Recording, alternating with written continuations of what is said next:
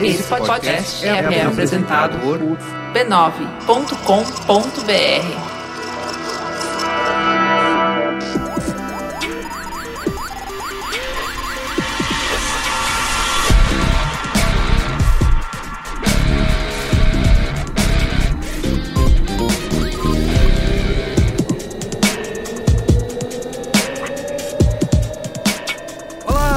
Merigo, esse é o Braincast número 269. Estou aqui com o Cristiano Dias, Boa noite, internet. Boa noite, Brasil. Alexandre Maron Olá, Braincasters! e Juba Lauer. Mamileiros e mamiletes. A Ju trouxe a ponte. Isso.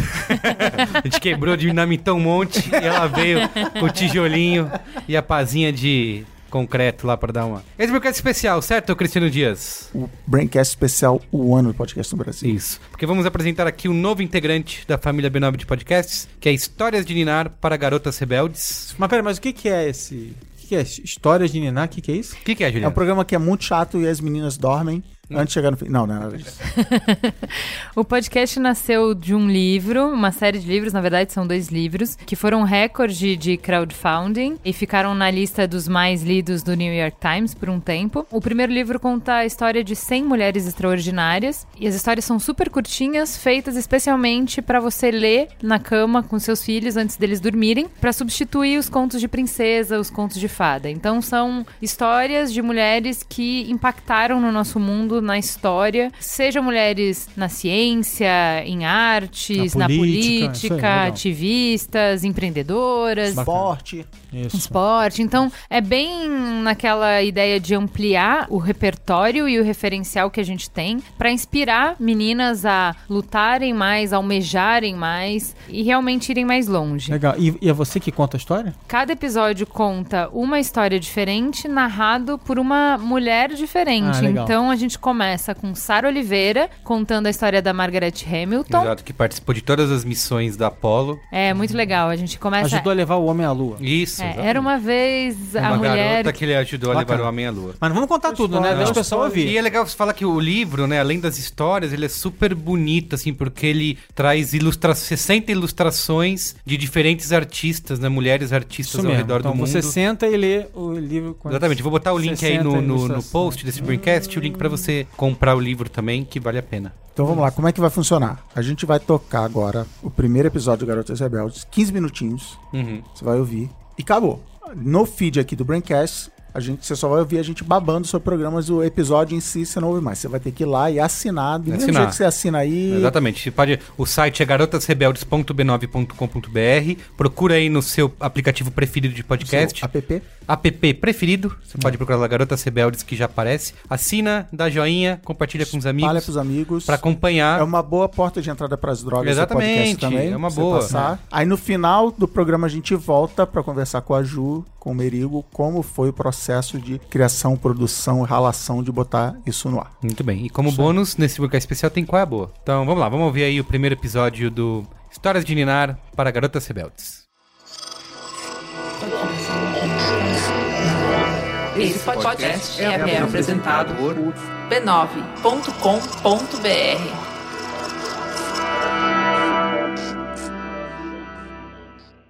Esse podcast é uma colaboração B9 e Timbuktu Labs. Sejam bem-vindas ao Histórias de Ninar para Garotas Rebeldes. Um oferecimento Bradesco. Bancar a transformação é pensar no futuro. Esse podcast é baseado na série de livros Histórias de Ninar para Garotas Rebeldes. Best-sellers que contam a vida e as aventuras de 100 mulheres heróicas do mundo todo inspiram milhões de garotas a sonhar maior, desejar mais e lutar melhor.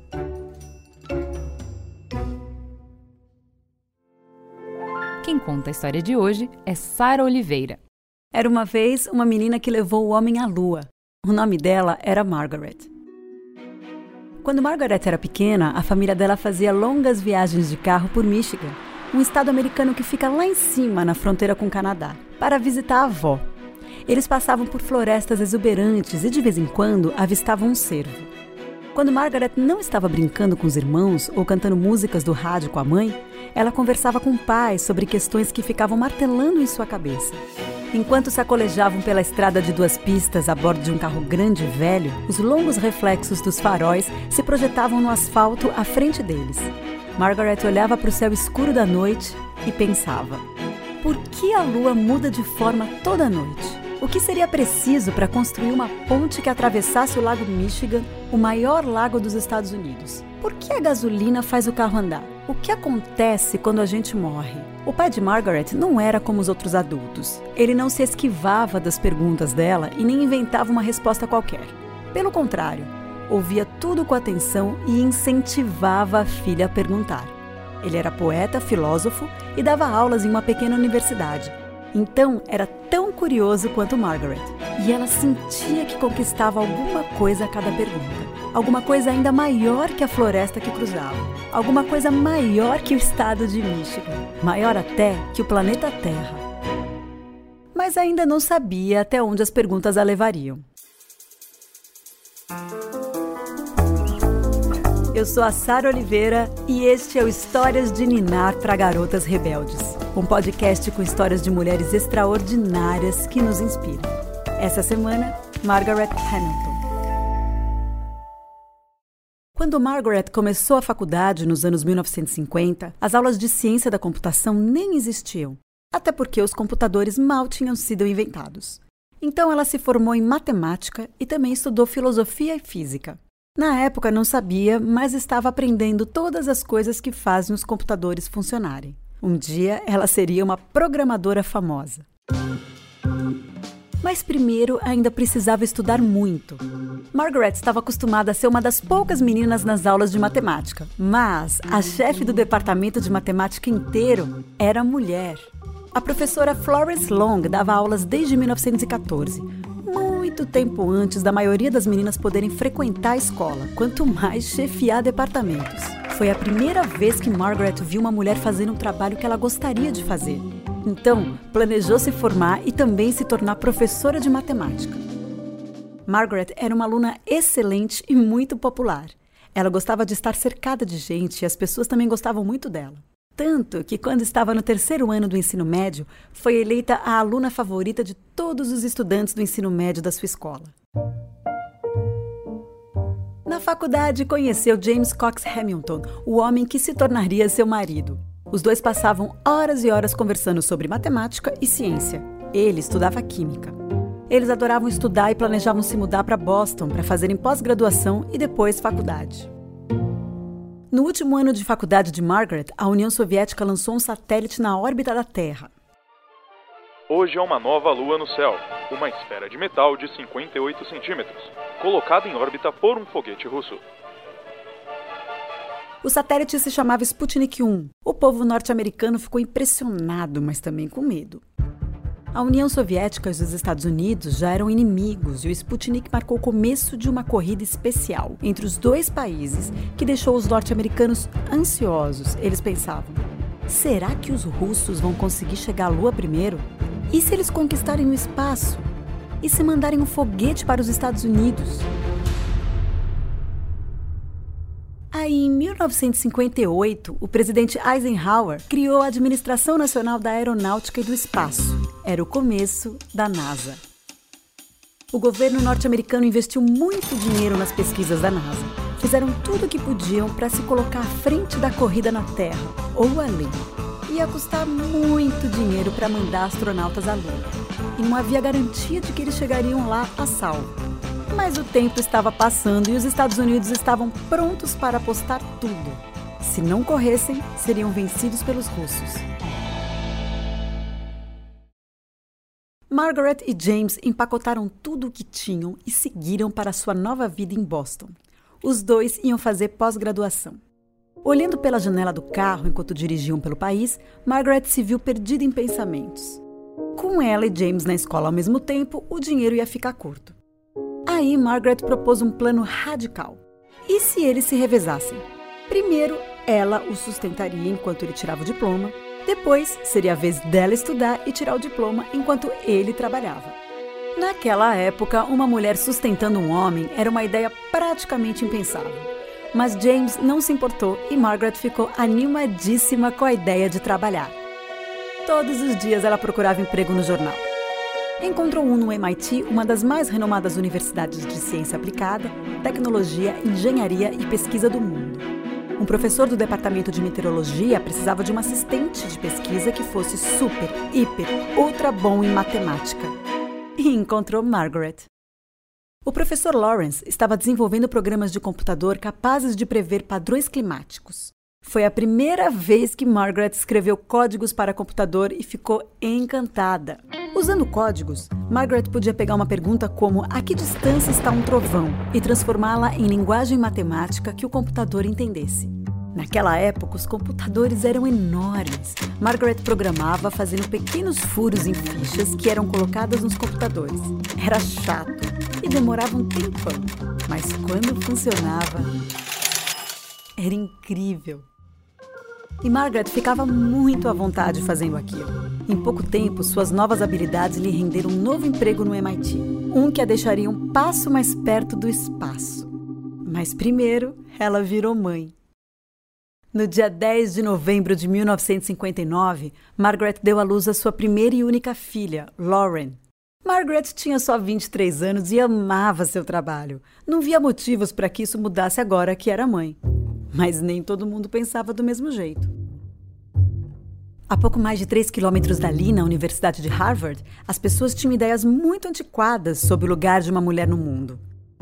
James estava estudando na Escola de Direito de Harvard e os alunos eram quase todos homens.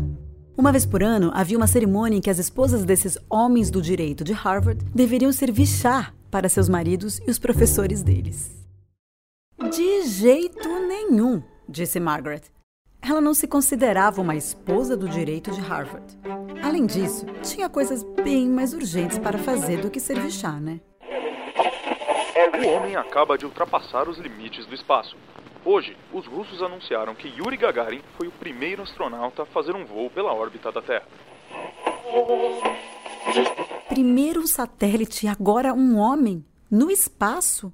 A Rússia estava tomando a frente na corrida espacial. Assim como Margaret, o presidente Kennedy estava desapontado. Sorte que ele também estava decidido. Então, ele fez um discurso que foi transmitido para todo o país. We choose to go to the moon in this decade and do the other things, not because they are easy, but because they are hard. Foi a maior correria de todos os tempos. E Margaret queria fazer parte dela. Quando ela soube que a NASA estava montando um laboratório no MIT, não perdeu tempo. Rapidamente, Margaret conseguiu duas entrevistas para trabalhos diferentes no projeto da NASA. Foi chamada para os dois. Ela ficou muito empolgada, mas não queria desapontar ninguém. Então disse a eles para jogarem cara ou coroa para decidir quem a contrataria. De uma forma ou de outra, trabalharia para a NASA. O trabalho de Margaret seria fazer o programa de navegação que os astronautas usariam para navegar suas espaçonaves. E tudo teria que funcionar perfeitamente. Um pequeno erro, por menor que fosse, poderia causar uma catástrofe para a tripulação da Apollo no espaço. Era responsabilidade dela garantir que os astronautas fossem até a Lua e voltassem em segurança. Margaret e sua equipe fizeram tantos códigos para a NASA que, se empilhassem todas as páginas, a pilha seria mais alta que ela. Existe uma foto famosa daquela época. Ela está em pé ao lado de uma pilha de códigos. Na foto, Margaret está usando um mini vestido e óculos de aros grandes. Seus cabelos são longos e ondulados, e ela está sorrindo. Na época, tinha 33 anos. Margaret era uma das únicas mulheres trabalhando no programa Apollo, mas ela nunca se sentiu tratada diferente pelos colegas. Eles estavam mais preocupados com a velocidade com que ela conseguia codar do que com qualquer outra coisa. Mas havia uma coisa em que era diferente. Margaret era mãe. E uma mãe que precisava trabalhar à noite e nos fins de semana, considerando que não só o presidente, mas todas as pessoas do país e do mundo estavam de olho nos Estados Unidos para ver se conseguiriam mesmo levar um homem à lua. Aí ela levava Lauren para o trabalho. Às vezes, a menina de 4 anos adormecia no chão do laboratório olhando o Rio Charles. Em outras, usava o laboratório como parquinho. Os engenheiros precisavam testar tudo o que construíam para terem certeza de que funcionaria no espaço. Eles faziam voos simulados um atrás do outro e meio que brincavam de astronauta. Sempre que Margaret acrescentava um código ao programa ou tinha que refazer alguma parte, testava para ter certeza de que o programa continuava funcionando. Lauren ficava no chão colorindo enquanto a mãe codava. Mas aí, quando Margaret estava pronta para testar, Lauren parava tudo o que estava fazendo e assistia hipnotizada, vendo a mãe acionar interruptores e girar botões, às vezes de cabeça para baixo, enquanto digitava de costas, exatamente como faria um astronauta em sua espaçonave apertada. Aquilo tudo parecia brincadeira de faz de conta, e Lauren queria brincar também. Margaret não se incomodava. Lauren podia se divertir no simulador de voo, desde que estivesse desocupado. Mas um dia, Lauren mexeu num botão que os programadores nunca imaginaram que pudesse ser tocado durante um voo. E acidentalmente iniciou o programa de pré-lançamento enquanto o simulador estava em pleno voo. Isso confundiu o computador e a espaçonave de mentirinha caiu gravemente. Margaret correu para ver o que tinha acontecido. Para ela, foi um bom acidente. Era exatamente por causa daquele tipo de coisa que faziam tantas simulações. Ela agradeceu a Lauren por ter chamado atenção para aquilo. Sua pequena engenheira ajudante. Margaret então foi diretamente aos chefes e disse a eles que queria acrescentar códigos para que aquilo não acontecesse no espaço. Mas os homens da NASA disseram a ela para não se preocupar. Afinal, os astronautas eram treinados para nunca cometerem erros. Como se viu depois, estavam enganados. No dia 21 de dezembro de 1968, a NASA mandou três astronautas na missão Apollo 8 para orbitarem a Lua. No quinto dia da missão, quando a espaçonave estava voltando à Terra, um astronauta fez exatamente o que Lauren havia feito. Iniciou acidentalmente o programa de pré-lançamento enquanto a espaçonave ainda estava no espaço. Isso apagou os dados de navegação do computador e, sem eles, os astronautas não seriam capazes de chegar em casa. Depois de nove horas buscando desesperadamente uma saída, Margaret e o resto da equipe do MIT programaram uma forma de guiar os astronautas de volta para a Terra em segurança. Ela conseguiu salvar o dia, mas ficou aborrecida porque a NASA não tinha levado seu alerta a sério e queria ter certeza de que aquilo não aconteceria nunca mais. Control, we passed the six-minute mark in our countdown for Apollo 11. Now five minutes. Sete meses depois, em 16 de julho de 1969, três astronautas entraram na espaçonave Apollo 11 e ganharam a órbita da Terra. Three, two, one, zero. All engine running. 530 milhões de pessoas assistiram ao lançamento. Era para aquela missão que Margaret e o resto da equipe tinham trabalhado tanto. A NASA instalou uma câmera a bordo da nave para que os astronautas pudessem mandar fotos para a Terra ao vivo via transmissão de TV. O mundo todo estava assistindo o sucesso ou o fracasso deles. Poucos minutos antes da Apollo 11 chegar à superfície da Lua, o computador começou a cuspir mensagens frenéticas de erro. A missão estava em perigo. Felizmente, Margaret havia previsto aquele tipo de problema. E daquela vez os chefes tinham ouvido. Ela havia feito um código que dizia ao computador para ignorar as mensagens de erro e focar na tarefa de maior prioridade. Naquele caso, pousar na Lua. Assim, em vez de abortar a missão, a Apollo 11 aterrissou em segurança. It's one small step for man, one giant leap for mankind. Tudo por causa de Margaret.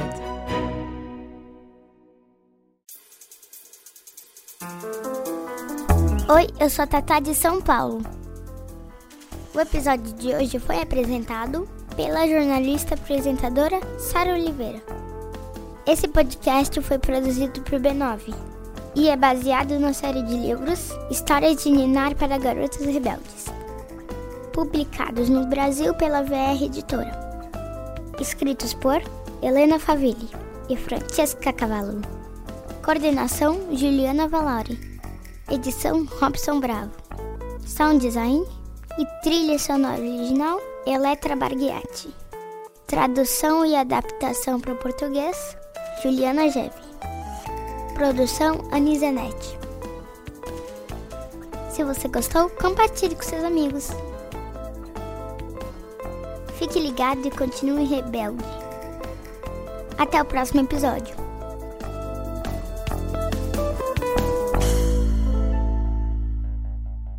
Direitos Autorais 2018 pertencem a Timbuktu Labs. Todos os direitos em todos os países são reservados a Timbuktu Labs.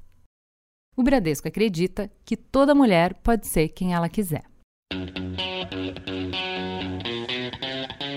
Muito bem. E aí? Tô Voltamos? julgando, julgando as lágrimas aqui. Com a Tatá falando no final. É, eu- eu- eu- aí, é- aí é pra derrubar, né? Isso, é. surpresa, você não tá esperando. Isso, é, de tá repente. É, pois é. Ah, que história bonita, Margarete tá aí, vem a Tatá e pau! Conta aí, Juvalauer, como que foi?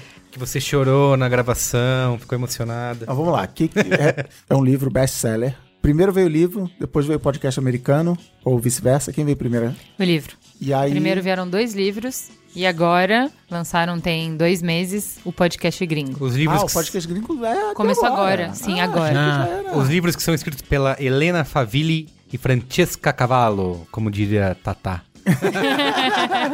Não, e, e- e é legal, assim, tipo, a ideia de inspirar as crianças com mulheres de verdade que fizeram coisas de verdade. Eu lembro, eu lembro, no outro dia eu tava no Twitter, uma pessoa imbecil lá fez uma declaração do tipo assim, é, as mulheres nunca fizeram nada, não sei o que. E aí alguém facilmente chegou e falou assim, "Fala besteira. Aí, ó, quando E- alguém fala isso, você manda o link do podcast. Toma aqui na sua cara. Isso, sabe? Tipo, a história da humanidade tem 300 milhões de casos. No caso aqui a gente só vai contar alguns, né?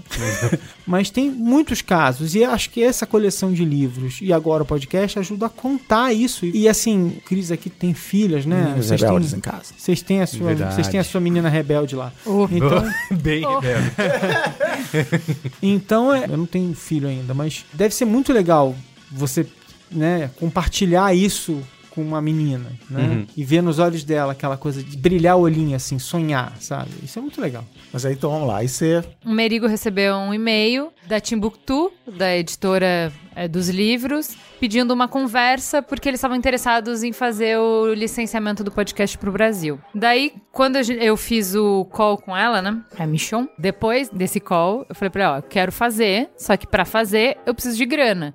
Aí, só que isso é isso, é difícil, dá trabalho, nananá. Eu falei, ó, é o seguinte, a gente vai fazer esse projeto hoje e eu vou atrás dos patrocinadores. A gente mandou pra três clientes apenas. Só. A gente fez o projeto no mesmo dia, mandou pra três clientes. E em uma semana, a Nayara do Bradesco falou: consegui. Consegui a grana. Aê, Bradesco. Só que assim, daí, cara, ela foi me cozinhando duas semanas, vários e-mails, ela aprovou Bradesco, ela. A gente conversou vários detalhes e tal. E aí, beleza, vai, vamos fazer. E aí tinha que fazer jurídico, né? Eu sei que assim, ó, de que a gente falou, conseguiu o ok da Nayara até botar na rua, tinha um mês. E a gente ficou três semanas Porque conversando sobre o contrato. queria publicar no Dia das No Mães. Dia das Mães. Isso. E aí eu sei que foram 90 e-mails pra gente conseguir fechar todos os detalhes, enfim. Eh, e aí a gente tinha quatro dias pra produzir. Acho que era alguma coisa bem louca assim. E aí tinha que ir atrás de narradora. E a gente queria mulheres de peso, que fossem vozes reconhecidas e que tivessem uma trajetória legal. E aí foi uma dor de barriga pra conseguir Nesse prazo. nesse né? prazo.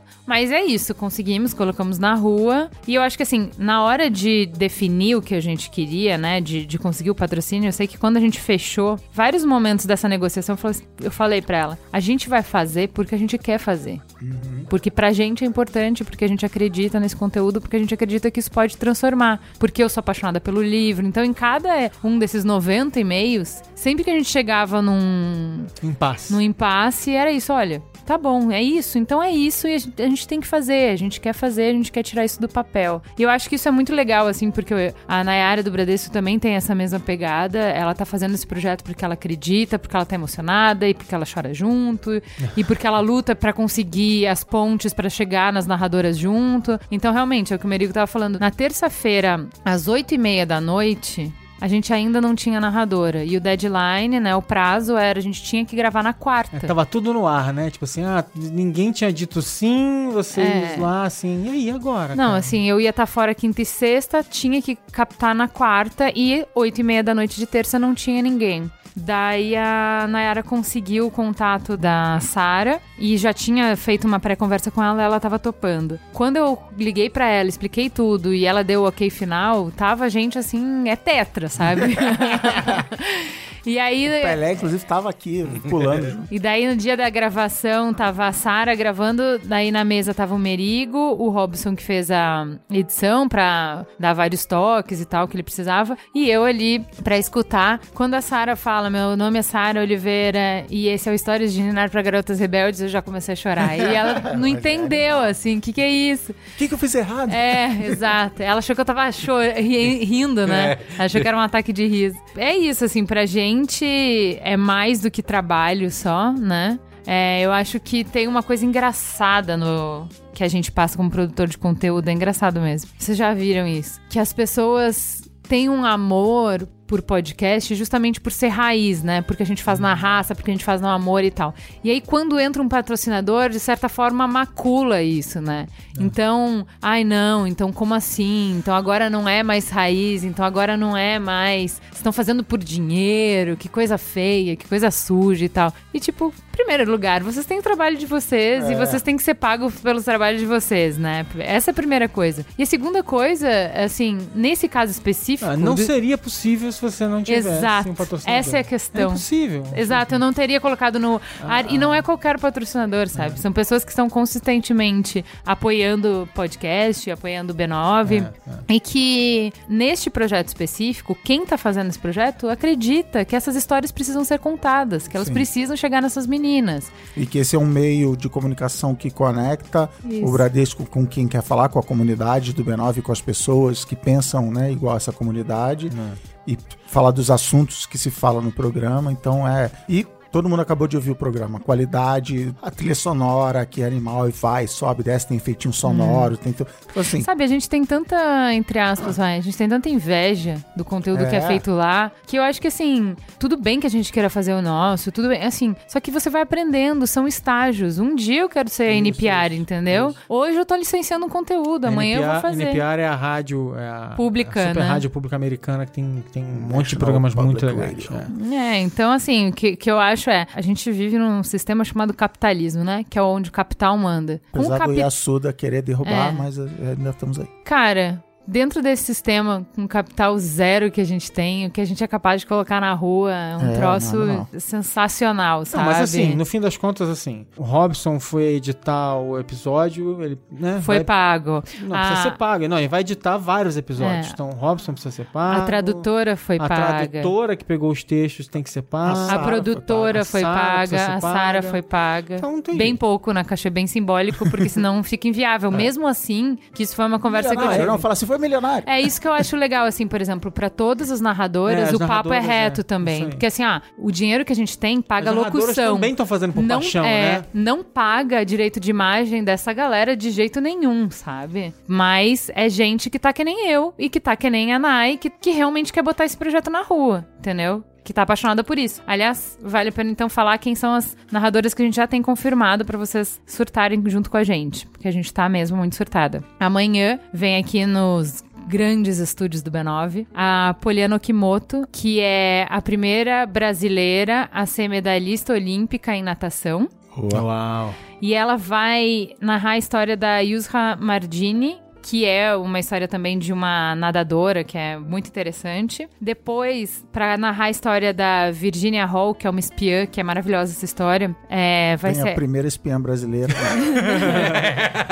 Não, mas ela não confirma. Ela não. Ela nega. Ela nega. Exato, é a Astrid Fontinelli. Que, que é a espiã, mas nega. Isso aí. Pra narrar a história da Billie Jean King, que é aquela tenista daquele jogo Do, lá. do- do filme, né? Do filme, Do isso. filme que foi com a Emma. Batalha a dos Emma. Stone. É. É, a Karen Jones, que é a maior skatista brasileira de todos os tempos, talvez, quiçá, melhor skatista do mundo. Essa do mundo. Pra narrar a história da Madam C.J. Walker, que é uma super empreendedora americana, a Mafone Odara. E pra contar a história da Ada Lovelace, a Camila Chute. Então, e a gente ainda tem algumas confirmações que eu não posso adiantar. que também são babá. Ah, tem da Grace O'Malley, que é uma pirata, Uau. a Juju. Ah, que legal. que legal.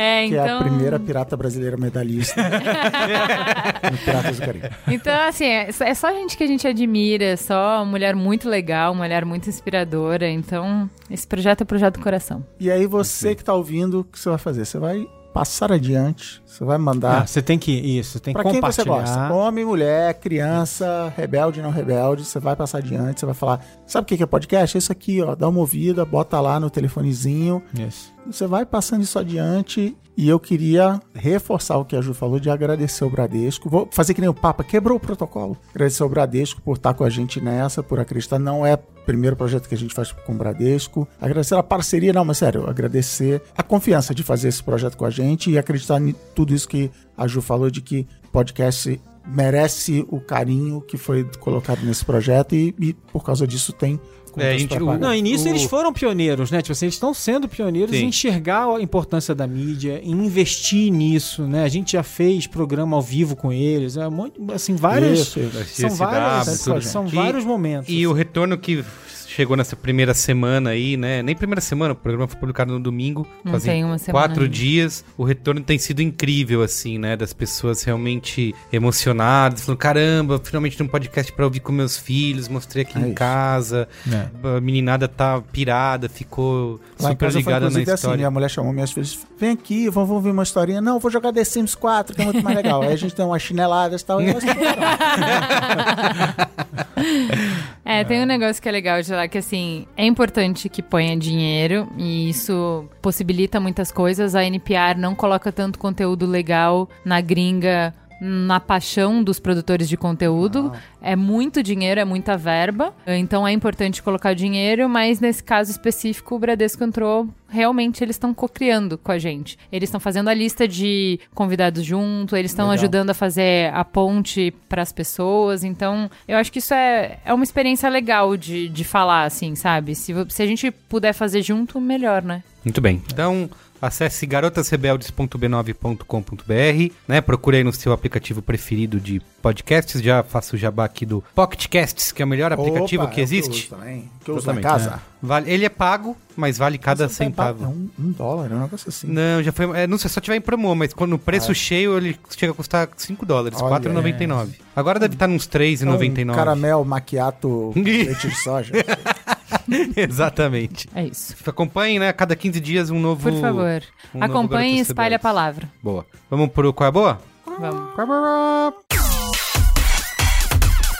Qual é a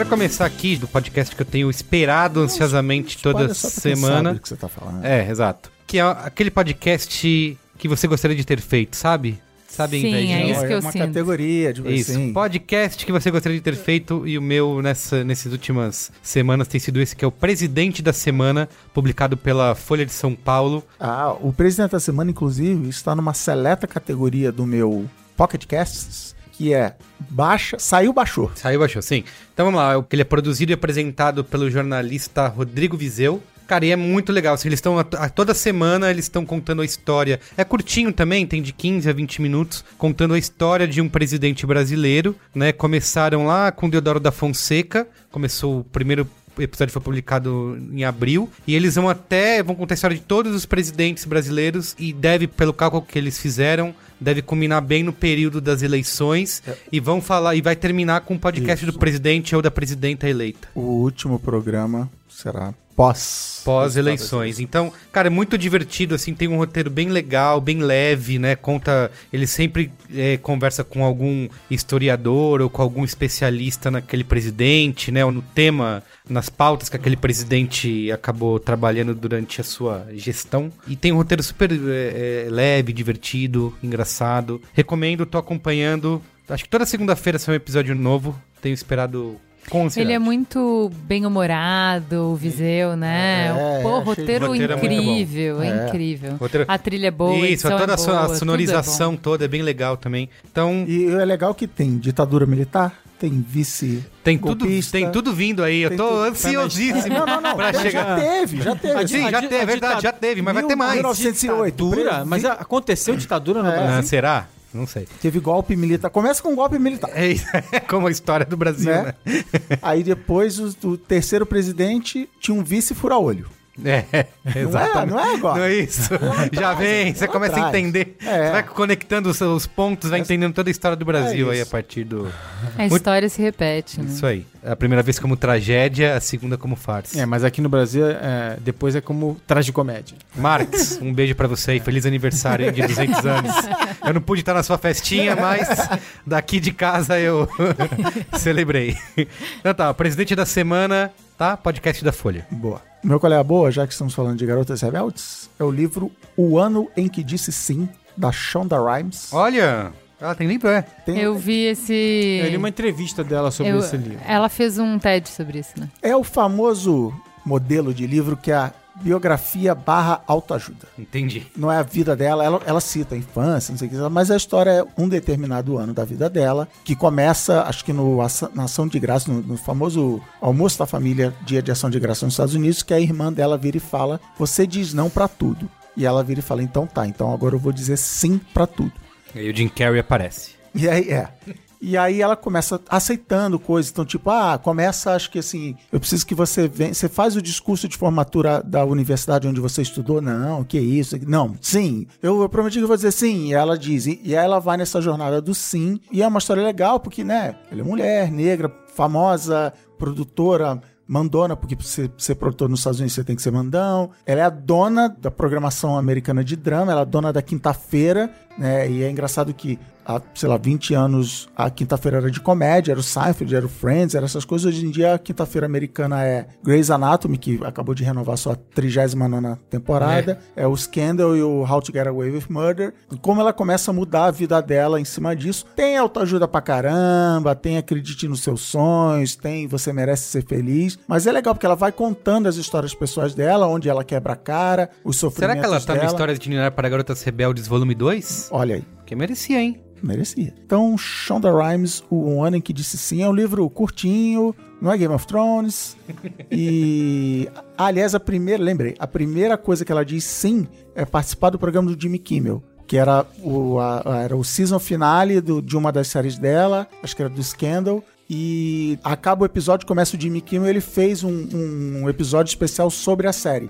E ela concordou pela primeira vez em participar de um talk show. Ela dá uma roubada no jogo como ela ia participar. O Jimmy Kimmel topa. E aí é legal que depois você vai lá no YouTube e assiste a entrevista dela e tal. Então, assim, o ano em que disse sim, tá Shonda Rhimes. Muito bem. Alexandre Marão? Tá, eu vou lá. Vou com duas sugestões rápidas aqui. Uma delas é a série Killing Eve. Que é com a. Que é também alguém que veio do do Grey's Ela Anatomy. fala da relação dela com a Sandra Oh. com a Sandra Oh. É... então, esse Killing Eve, eu achava, eu confesso pra vocês, quando eu, eu, eu li sobre, né? Eu vi no, no, no iTunes, eu li sobre e falei, ih, cara, deve ser mais uma série de espionagem e tal, só. Aí, mas eu gosto, fui olhar. E não, é assim. A Sandra Oh tá sensacional. Tem aquela mistura de bom humor com uma trama bem interessante e ela tá excelente. E é uma história de uma super assassina que eles descobrem que tá à solta na Europa, né? E a Sandra Oh é uma, uma agente de- dos bastidores lá da inteligência e ela saca o padrão, só que é, ninguém meio que acredita muito no que ela tá investigando ali, ela meio que investiga por conta própria e tal. E começa é, um jogo não realmente não convencional de como elas vão interagir. E é muito bem construído, assim, não é um- a sua série de espionagem normal, as soluções não são as que você está acostumado, a maneira como essas personagens são escritas não é aquilo que você sabe exatamente vai acontecer. A personagem da vilã, da assassina, é inesperada a maneira como ela reage em vários momentos. E eu até estava falando também isso no Twitter ontem. Tem uma cena, por exemplo, obviamente elas vão se encontrar na série, né? Não, não é nenhum spoiler que elas vão se encontrar. A cena de um encontro breve delas é uma das cenas mais bem escritas de encontro entre antagonistas que eu vi em muito tempo. E elas não trocam nenhuma palavra e a cena é uma é uma cena de, de equilíbrio de poder sendo trocado a cada gesto, cada expressão muito bem desenhada. Então procurem por aí Killing Eve, tem no iTunes, né? Procurem que é muito bom. A outra dica rapidinha é um jogo, já que eu dei uma dica de jogo no outro dia. É, esse jogo não é novo, já tá há algum tempo no ar, tá fazendo um ano já, mas eu fui tentar no outro dia porque eu tava obcecado por vários tipos de uh, aplicativos com uh, ficção interativa e tal. E aí eu finalmente fui jogar o Last Scene Online tá? E é um jogo de mensagem de texto. Só que supostamente é como se você tivesse encontrado um telefone celular de uma pessoa e aí você, durante os próximos sete dias, você tem as mensagens que estão dentro do telefone e aí começa a, e continua vindo uma série de mensagens para você, né? E aí você vai começar a acompanhar o desenrolar de uma trama dos personagens trocando mensagem, mandando mensagem, tentando se comunicar, achando que você é aquela pessoa. Aí de repente né? apareceu Tom Hanks.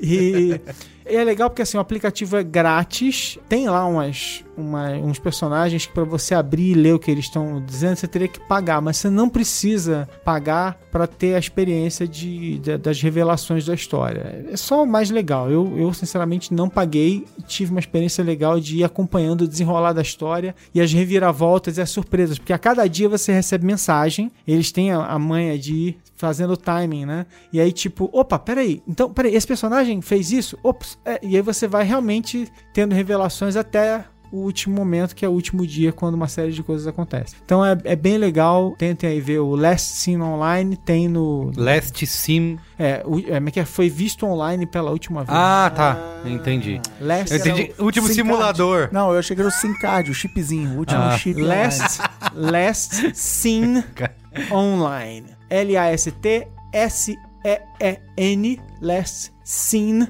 Online. Boa.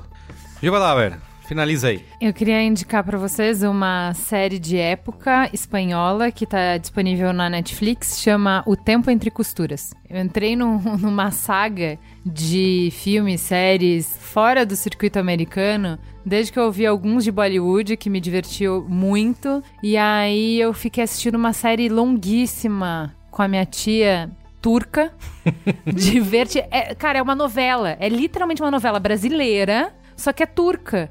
Eu tenho uma pessoa lá em casa que assistiu. Sério, ela viu? É, isso Gente, esse aí também. Oh, é divertidíssimo. aí. Porque ela. Como que chama aquilo? É, no, não sei Começa com os caras no meio da neve, aí não sei. É, não sei o que. Eu gostei uh, de ver, porque querendo ou não, claro, que da mesma maneira que é distorcido, assim como ver uma novela brasileira não te mostra o Brasil. É.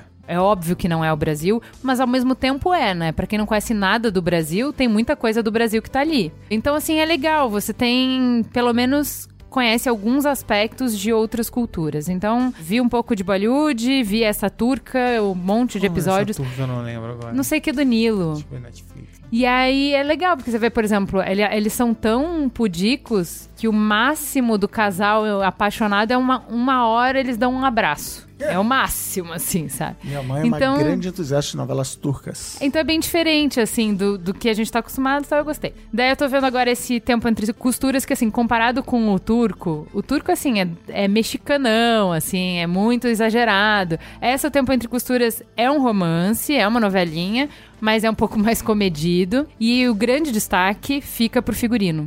É como é entre costuras, ela é uma costureira, uhum. ok? Então é a época da Guerra Civil Espanhola. Então tem toda a questão de pano de fundo política e tal da guerra, mas no fundo é sobre vestidos mesmo. Então, no mesmo episódio, ela chega a usar 34 looks diferentes. Nossa. 34. Sério, é muito bonito. Eu não sou uma pessoa que presto muita atenção nisso e é impossível não ficar encantado. É muito legal de ver, bem levinho. É minha dica para quando você chegar em casa, estiver cansado e quiser desligar o cérebro, ó, bem gostosinho de assistir. Muito bem. É, maconha é o nome disso, Rogerinho.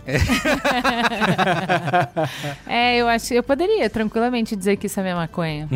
tranquilamente. Porque assim, por exemplo, a gente também tá assistindo Westworld. Mas cansa, né? É cansativo.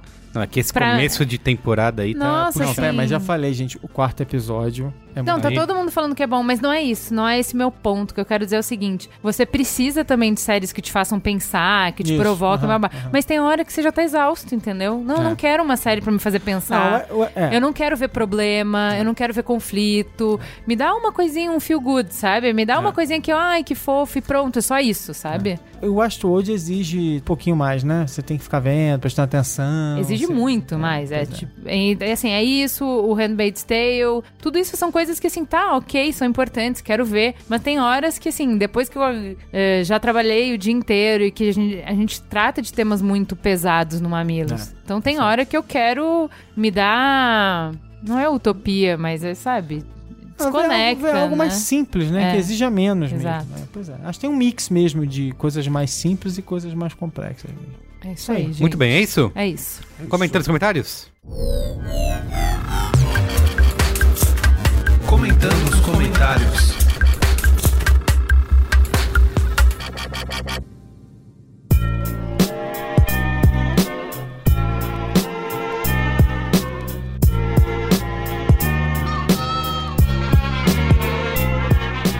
Olha, vou ler aqui. Cristiano Dias e Alexandre Marão já nos deixaram, mas temos comentários de dois patronos aqui sobre o Greencast passado, que foi sobre a, a planilha. Você quer ler, Juliana Valauer? Ana Paula Mota, patrona e líder de desenvolvimento de software em São Paulo. Olá, meninos do meu podcast favorito. Nunca é demais dizer que sou fã do trabalho de vocês. Vocês abrem minha mente para temas que não fazem parte do meu dia a dia, agregam muito conhecimento e ainda me divirto muito. Meu e-mail para dizer que essa situação que o Cris Dias citou é exclusiva de grandes empresas de tecnologias como Google, Facebook, etc. O mercado de produção de software fora dessas grandes é muito diferente. É exatamente a mesma desumanização que vocês citaram. Programadores virando noites, trabalhando fim de semana e um desrespeito sem fim. O cliente pede alterações de última hora e vai dormir. Nós temos que virar noites em claro para entregar e muitas vezes sem ganhar um centavo. Isso sem contar quando você fica até às 5 da manhã resolvendo algo e às 9 seu chefe te liga pedindo alguma coisa. Então, não sei se isso é exclusivo do mercado publicitário. Acho que isso é cultura de desumanização. Quero barato, quero rápido e ninguém se importa com o ser humano lá do outro lado. Vídeo motorista do Uber, mercado têxtil na Índia. Concordo com a Luíse, que é o cliente que patrocina esse modelo. Mais uma vez, parabéns pelo trabalho e adoro vocês. Muito bem. Ana Paula comentando a planilha né, da publicidade que gerou tanta polêmica. O que, que você achou da planilha, Lauer? Você acha que é boa pro mercado? Você acha que é ruim? Muita gente anônima só estraga tudo? Da outra vez que foi publicada a planilha, eu vi mais burburinho. Não sei se é porque eu tava mais dentro do mercado e agora eu já tô. A Luísa falou uma coisa no programa que é que talvez é, é, que também as pessoas, o mercado já tá mais preparado, tal, ela acredita nessa, digamos, maturidade para entender a planilha e tentar talvez tomar alguma atitude em relação a isso, enfim, né? Tem mais um. Menos certas pessoas que ficam mandando notificação judicial. Exatamente, teve isso. teve isso. Ó, vou ler o último comentário aqui da Priscila Montela. Podem me chamar de Priscila Montes, tá? Talvez não seja esse o nome dela. Obrigada por nos lembrarem do papel do cliente nesse inferno que é a cultura das agências. De fato, eles ficam em uma posição bem cômoda diante de tudo isso, pois ninguém nunca se lembra deles, sendo que toda essa cultura foi criada para satisfazer as necessidades dele de fazer dinheiro. Não vou nem entrar na questão do capitalismo e tal, mas eu trabalhei em uma agência há cerca de 3 anos, sou bem mais inexperiente que vocês. Na minha visão, sempre atribuí aos clientes a culpa por meu trabalho ser uma bosta. Eles são os piores. Não é possível que eles não sabiam que para cumprir algum dos prazos malucos que eles pedem, alguém está perdendo a vida para viver em função do negócio dele. No meu trabalho, por exemplo, temos um cliente que praticamente nos escraviza e como sou eu que atendo a conta, a escravizada sou eu. O pessoal adora brincar com o fato de que eu sou praticamente funcionária da empresa e tal. Eu dou risada, mas no fundo quero chorar, porque enquanto o funcionário real da empresa tal está lá ganhando 4 mil reais saindo às 17, eu estou na agência trabalhando 13 horas por dia, ganhando menos de 3 mil e ainda tenho de cuidar de mais 5 clientes. Sem falar que nunca vou esquecer do dia em que, em pleno 22 de dezembro, tive de entregar uma newsletter a um cliente e ele simplesmente ficou enrolando até as 23 horas para dar aprovação. Uma simples newsletter de Feliz Natal. Foi uma completa falta de respeito e de humanidade. Obrigada por esse maravilhoso Braincast. Espero que aos poucos a gente consiga ir mudando isso, ou que pelo menos eu consiga logo deixar de trabalhar em agência e nunca mais voltar. E aí, chegou aqui a Cris Bartz, ela pode falar pra gente sobre. Da planilha? É, programa tão bom. E aí, Cris? Você acha que a culpa dos comentários ruins na planilha. Pode sentar ali, ó. Tá ligado o microfone pra você, já que a gente já sabia que você ia chegar. Não tô, tô acostumada com essas pegadinhas, não? Cadê a pauta? você quer pauta? Que Braincast, não é Mamilos, não. Putz, grilo. Fala aí, Cris, você acha que a culpa. Porque a Luísa participou aqui com a gente do Braincast e ela falou que tem uma parte do mercado que precisa assumir a culpa nisso são os clientes, né? Das pessoas trabalharem até tarde nas agências e ficarem malucas e tal. Você acha que tem essa. vai existir essa maturidade para os clientes assumirem e não darem trabalho, por exemplo, para nossa amiga aqui no Natal? A gente tem três vertentes que precisam ser trabalhadas. É uma tríade. E não funciona se uma vertente só trabalhar. Os funcionários precisam parar de ter fac, falta de ambiente em casa, e realmente entender que ficar na agência não é o prazer da vida, faz Sim. parte de um trabalho. Sim, mas E tem uma galera jovem que adora, né? É, é uma. É, é bem fac mesmo, sabe? e aí chega, faz uma hora danada o dia inteiro, e aí vai ficar até tarde mesmo. Aí a gente tem todo o ecossistema da agência que suporta a entrada de trabalho em última hora, que falta muito processo, tem muito retrabalho, então isso precisa mudar. E falta o cliente, né, que precisa tratar o fornecedor com uma humanidade. E a gente sabe que esse cliente sofre pressão, então a gente só vai subindo e vendo que existem problemas em vários níveis. Se tratando especificamente de agência, essa tríade precisa trabalhar junto e mudar isso. Uma só não consegue fazer alteração, não. Perfeito. A agência tem que ganhar dinheiro, o funcionário precisa do trabalho, sim. e o cliente precisa entregar pro chefe dele que tá lá correndo atrás dele. Mas a gente precisa de uma conversa mais madura que uma planilha. Olha, eu vi uma galera falando, tipo, o anonimato, por exemplo, é uma coisa ruim que sempre gera abusos, né? Muitas pessoas partem pra calúnia e não tem uma, uma discussão ali construtiva, né? Realmente. Dar as caras também dá ruim muitas vezes, É, né? é, então exato. precisa realmente de um processo mais estruturado, porque quando você vai lá e dá a cara a tapa e fala o problema que tá acontecendo, também você fica muito exposto. Exato. O comentário que eu acabei de ler aqui foi a, que a Paula, entre aspas, ela pediu pra não citar o nome real, porque justamente por medo de ficar queimada no mercado, né? Depois de, de reclamar e expor alguns problemas que ela tem passado aí. É, daqui dois anos a gente vai sentar aqui e falar da planilha de Isso. novo, porque Nova ela, planilha. ela é muito bumerangue, né? Muito bem. Cris Bartz falou pouco, mas falou bonito, né? Opa! Só que no Braincast você tem esse tipo de bônus, né? Participação surpresa.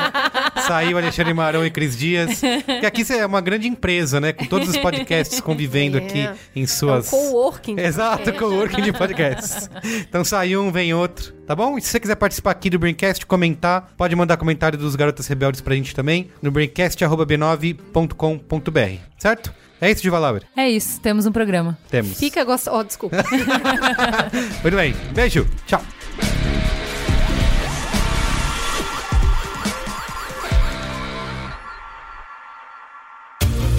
Este podcast foi editado por Caio Corraine.